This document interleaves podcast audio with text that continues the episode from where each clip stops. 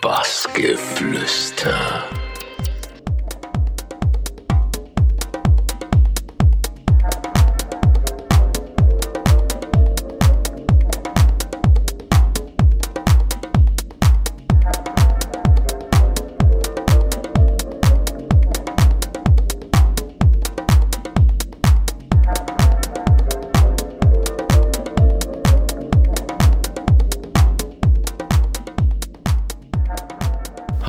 Daniel Borz. Ihr hört jetzt den Podcast von Bassgeflüster.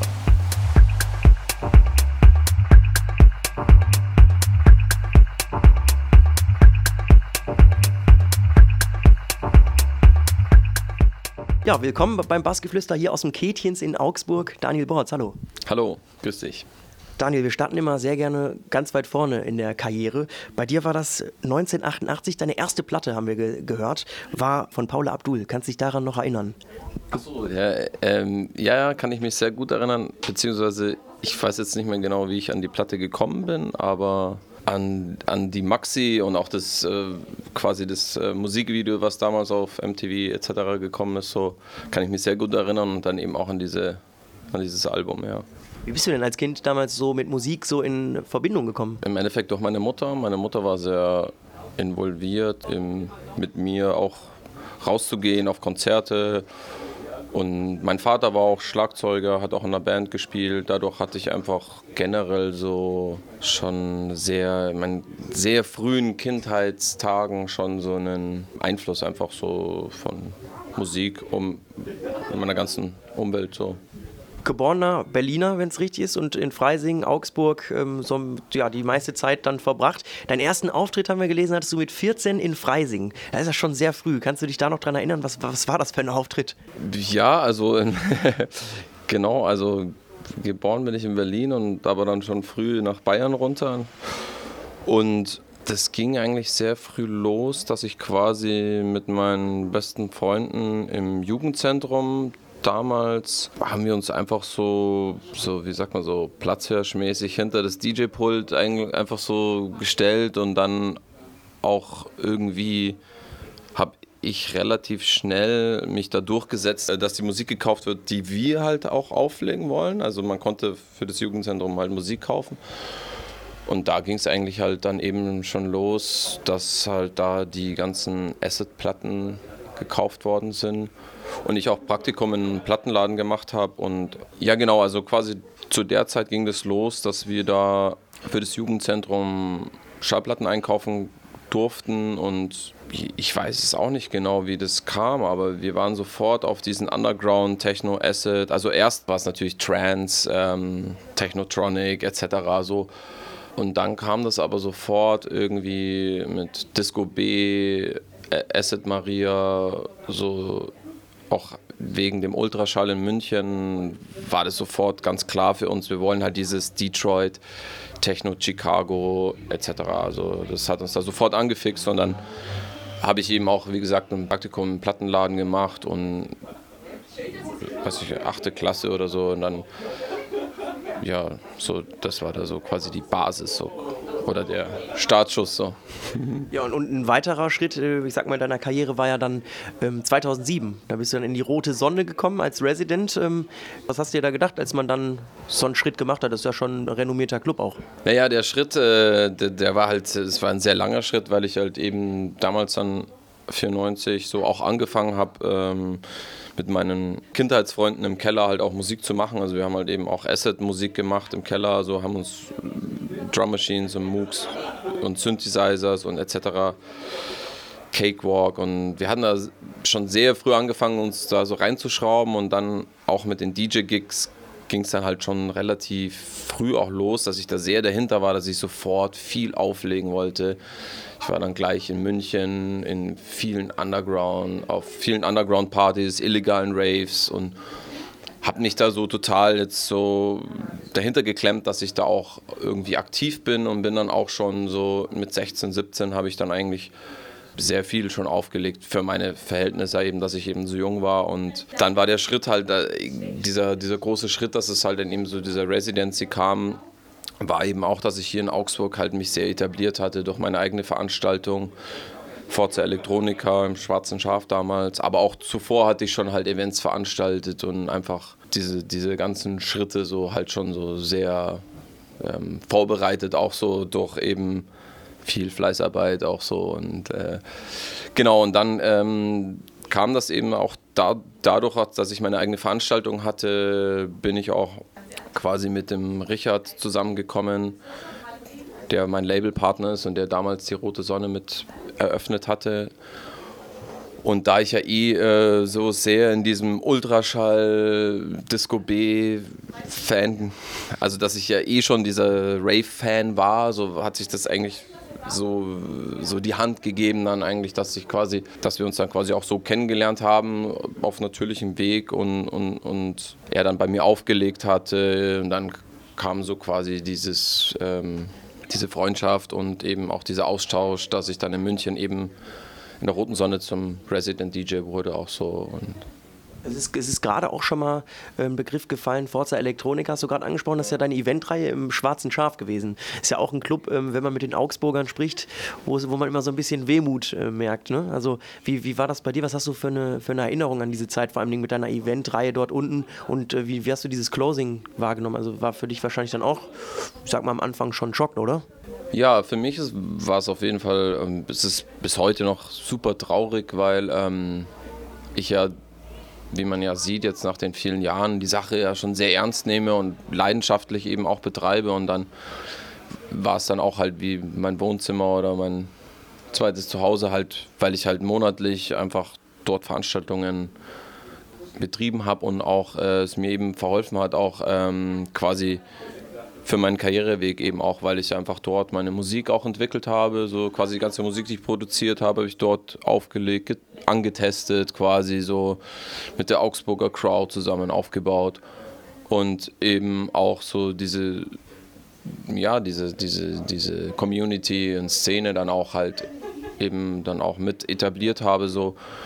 Und dann ja, war mega traurig. Also bis heute noch extrem traurig eigentlich sogar. Aber dennoch hattest du, sage ich mal, von Glück kann man da vielleicht nicht sprechen, aber dann noch eine zweite Liebe gefunden, den City Club. Da hast du auch schon sehr oft ja. drüber geschwärmt. Also war das vielleicht dann auch schön, dass es dann quasi jemanden gab, der dich da dann wieder aufgenommen hat? Mit deiner Eventreihe sogar auch? Ja, das war auf jeden Fall sehr schön und sehr familiär auch, weil ähm, das Tolle an der Sache ist, dass die City Club Betreiber ja im Endeffekt auch im Schaf angefangen haben. So, so, also daher kannte ich eigentlich jetzt so die meisten Leute eh schon so und war alles extrem vertraut und ähm, ich habe mich natürlich dann auch äh, geehrt gefühlt, dass ich dann eben auch eingeladen worden bin und ähm, ja und jetzt zählt es natürlich auch halt zu meiner Verpflichtung halt, dass ich jetzt halt dort auch äh, den Laden auch unterstütze und halt hoffe, dass es halt auch weiterhin gut läuft und ähm, ja, ich bin da sehr happy auf jeden Fall, dass ich, also wie du sagst, ähm, Glück im Unglück, so, ja, dass es den Laden gibt auf jeden Fall. Ja, ich glaube, da sind sie auch froh, dass sie dich gefunden haben. Ähm, noch was Zweites, was du gefunden hast, ist, ähm, wir sitzen ja gerade im Kätchens. Das ist auch so ein Aufenthaltsort, wo man dich auch ab und zu mal antrifft.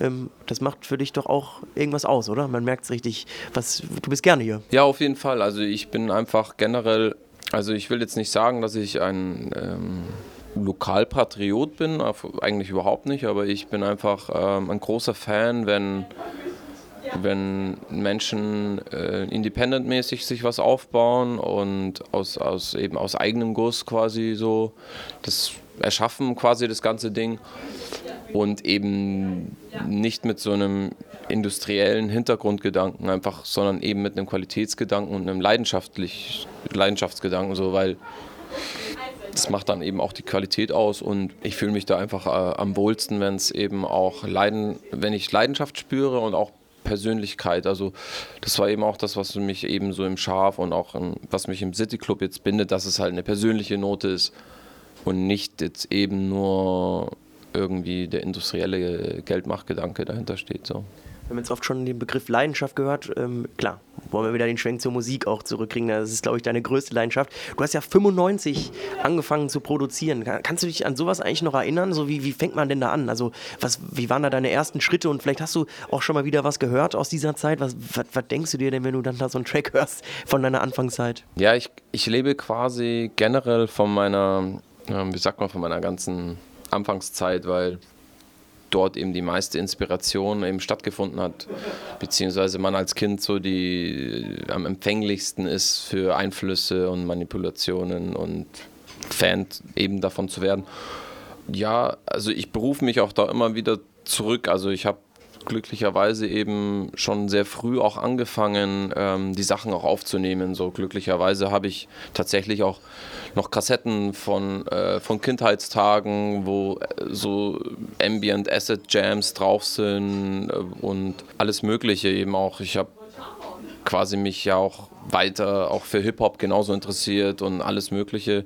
Und ich habe mich da quasi damals eben mit meinen Freunden zusammengeschlossen und ich hatte erst die ersten Gehversuche halt am Schlagzeug so und dann hatte ich einen anderen Freund, der hatte eben einen Synthesizer, der andere hat eine Drum Machine, dann hat man sich so also zusammengetan. Ja, und dann haben wir da so Sessions gemacht und dann auch Live-Acts probiert. Also es irgendwie, irgendwie, die Inspiration war einfach schon ganz früh da, dass ich auf die Bühne auch möchte und das auch performen möchte, was ich da mache. Also natürlich schon für, wie, die Leidenschaft für einen selber und auch das ist ja auch so eine Art Selbsttherapie und aber dann halt eben auch mit den Gedanken ist schon auch zu performen eben auch so.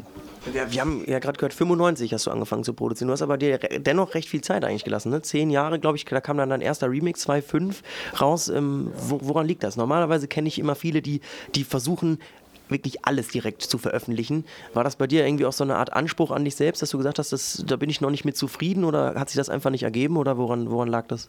Ja, das liegt einfach daran, dass ich einfach viel zu jung noch war und es einfach so quasi so ähm, Gehversuche halt hauptsächlich waren. Und, und ich auch in einer sehr, ja, quasi auch eine weil ich halt eben jung war, auch in einer jugendlichen Zeit auch gelebt habe. Das heißt, es gab ja auch noch viele andere Dinge, die mich interessiert haben oder die ich gemacht habe oder quasi die Umstände auch eben, was man halt alles so erlebt, so wenn man groß wird, so. Und ich hatte auch manchmal, ich hatte ja auch kein eigenes Musikequipment großartig so und das, das ging dann auch erst quasi, ich konnte erst 99 mir erst eine MPC von meinem eigenen Geld kaufen und dann auch erst später einen Synthesizer. Also ich habe viel Equipment mir erst äh, später äh, kaufen können und auch Computer. Ich bin sehr, sehr spät mit dem Computer erst zusammengekommen. Ich habe eigentlich nur analog beziehungsweise mit äh, Outboard-Equipment gearbeitet und dann irgendwie einfach so Stereospuren aufgenommen und, und, und äh, ja, das war einfach sehr ähm, laienhaft alles noch so. Und es ist auch bis heute eben dieser Prozess. Also ich bin da noch lange gar nicht angekommen, wo ich eigentlich noch, noch hin will. Also das ist irgendwie, damals war die Inspiration, jetzt habe ich erst die Skills dazu, es aus, auszuarbeiten. Also das ist ein stetiger Entwicklungsprozess. Du hattest aber dennoch schon äh, krasse Skills, kann man sagen. Dann acht Jahre wieder später, 2013, hast du dein Debütalbum rausgebracht, nämlich Pitchwork Memories auf dem Hauslabel Soul. Welchen Wert hat so ein Album für dich? Ich meine, ähm, EPs gibt es ja wie Sand am Meer, aber so ein Album ist ja auch schon so ein, so ein Lebenswerk, oder? Also wenn du da zurückblickst, das sind jetzt sechs Jahre, ist das her? Wie, wie guckst du auf dieses Album? Ja, das Interessante an dem Album ist, dass es quasi eben diese ganzen Rückblicke äh, beinhaltet. So quasi diese ganze Entwicklung bis, bis dahin so da ging es bei mir los, dass ich so eine Routine schon im Releasen hatte, so auch, weil, wie vorher erwähnt, 2007 ähm, hatte ich dann mein erstes Release und so. Dann kam eben, eben quasi so diese Routine, dass dann viele Platten, viele Maxis, Bootlegs, Remixe rauskamen. Und dann kam so dieser Punkt, so, wo man dann merkt, so, okay, jetzt, jetzt ist es schon ein guter Batzen, was ich äh, an Musik gemacht habe. Also ein, einfach Skizzen ohne Ende, schon Tracks, die man anhören und spielen könnte, ohne Ende so. Und, und ich betrachte, also ich gehe da immer wieder mit einem Rückblick rein, also und ich höre das immer wieder durch. Also das habe ich, früher habe ich die, meine alten Minidiscs ausgegraben, jetzt habe grabe ich alte Festplatten aus, ich gehe alte, ich gehe immer wieder alles durch, ich schaue immer wieder. Und so ist dann mein Album in, entstanden. Und da habe ich dann quasi meine alte MPC ausgepackt und quasi die Samples, mit denen ich angefangen habe, überhaupt, also so, wo es dann ein bisschen eben ernster wurde, so, die habe ich dann wieder ausgepackt und dann mich immer dann wieder neu inspiriert, an der alten Inspiration. Aber da eben dieser Entwicklungsprozess halt entstanden ist, kann man dann halt ganz anders rangehen und dann äh, ist es halt das Album geworden, aber auch per Zufall eigentlich beim Durchgehen und Durchstöbern und Aufarbeiten alter Projekte. Das Album, wichtiger Punkt. Äh, wir hatten es im Vorgespräch schon mal. Also ein Track, der bei mir auf jeden Fall persönlich auch was ausgelöst hat und ich glaube, kann man noch nicht abstreiten, der auch sehr wichtig äh, für dich war. Ähm, The Misery 2014.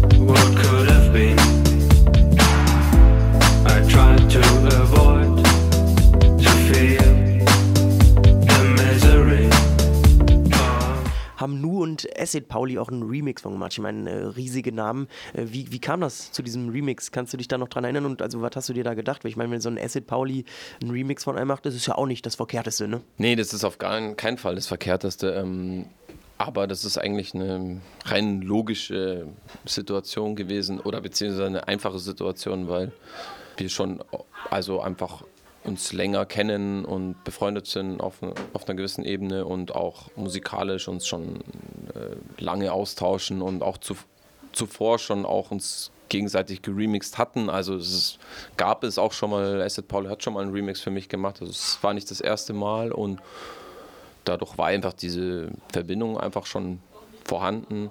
Und dann kam halt noch, also es kam aber noch mehr hinzu, also wieder auf das Persönliche zurückzugreifen. Also ich hatte schon auch, äh, es hatte schon Grund, dass äh, der Martin den Track geremixed hatte, weil es gab so auch eben dort so Pre-Versionen und die hat der Martin eigentlich schon 2011 aufgelegt und, und da gab es einfach schon so, so, so skizzenartige Projekte.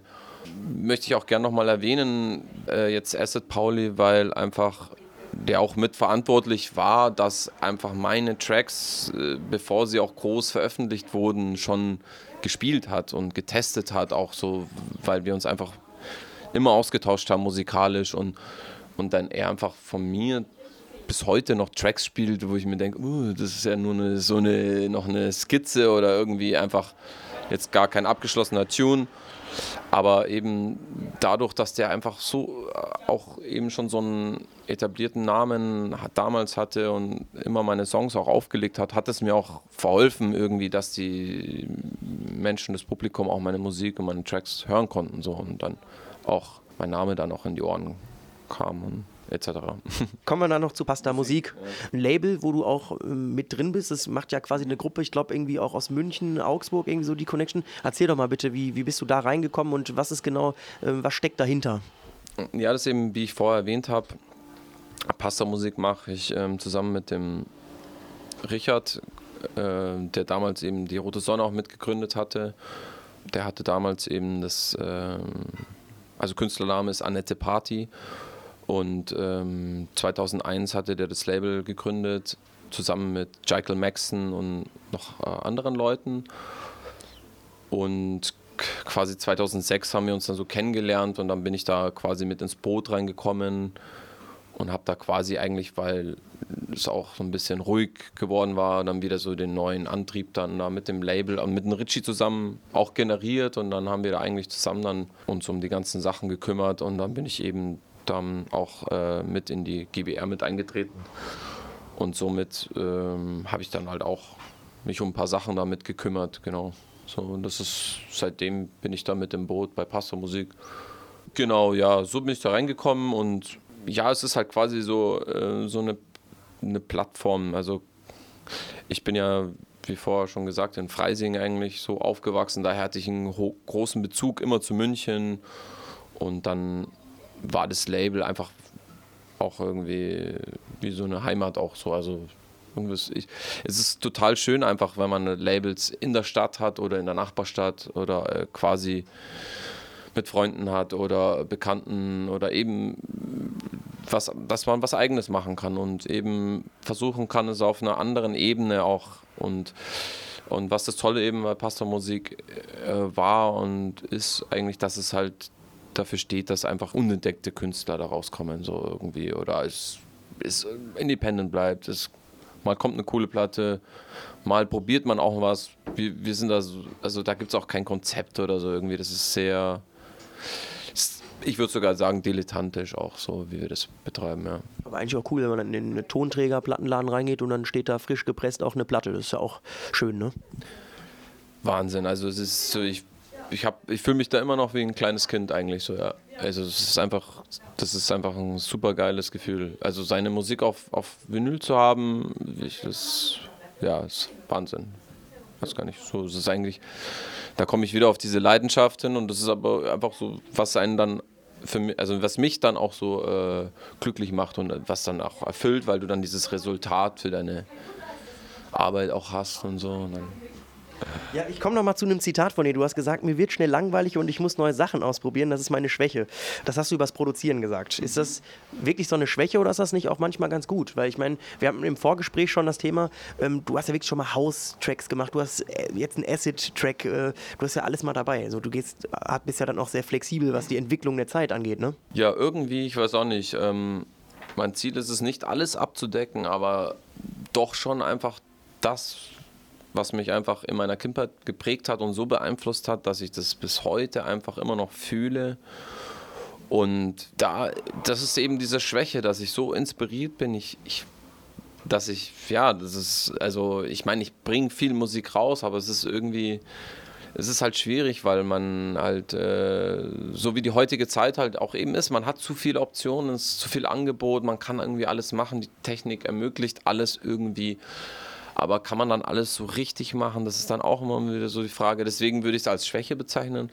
Auf der anderen Seite, wenn man halt eben jetzt mit einer Erfahrung rangeht und dann auch mit einer versucht, einer Ruhe ranzugehen und eben seine Skills auch ähm, professionalisiert ähm, oder ausarbeitet etc., dann ist es auch jetzt so, für mich war es jetzt dann letztendlich doch auch eine sehr, sehr gute Sache, dass ich so vielseitig bin, weil ich einfach auch ich liebe halt nicht nur Techno oder House oder Acid oder äh, Trip-Hop oder Hip-Hop oder so. Ich mag Jazz ja auch sau gern oder irgendwie, ich weiß es nicht, da gibt es ja alles Mögliche, was ich sau gern mag.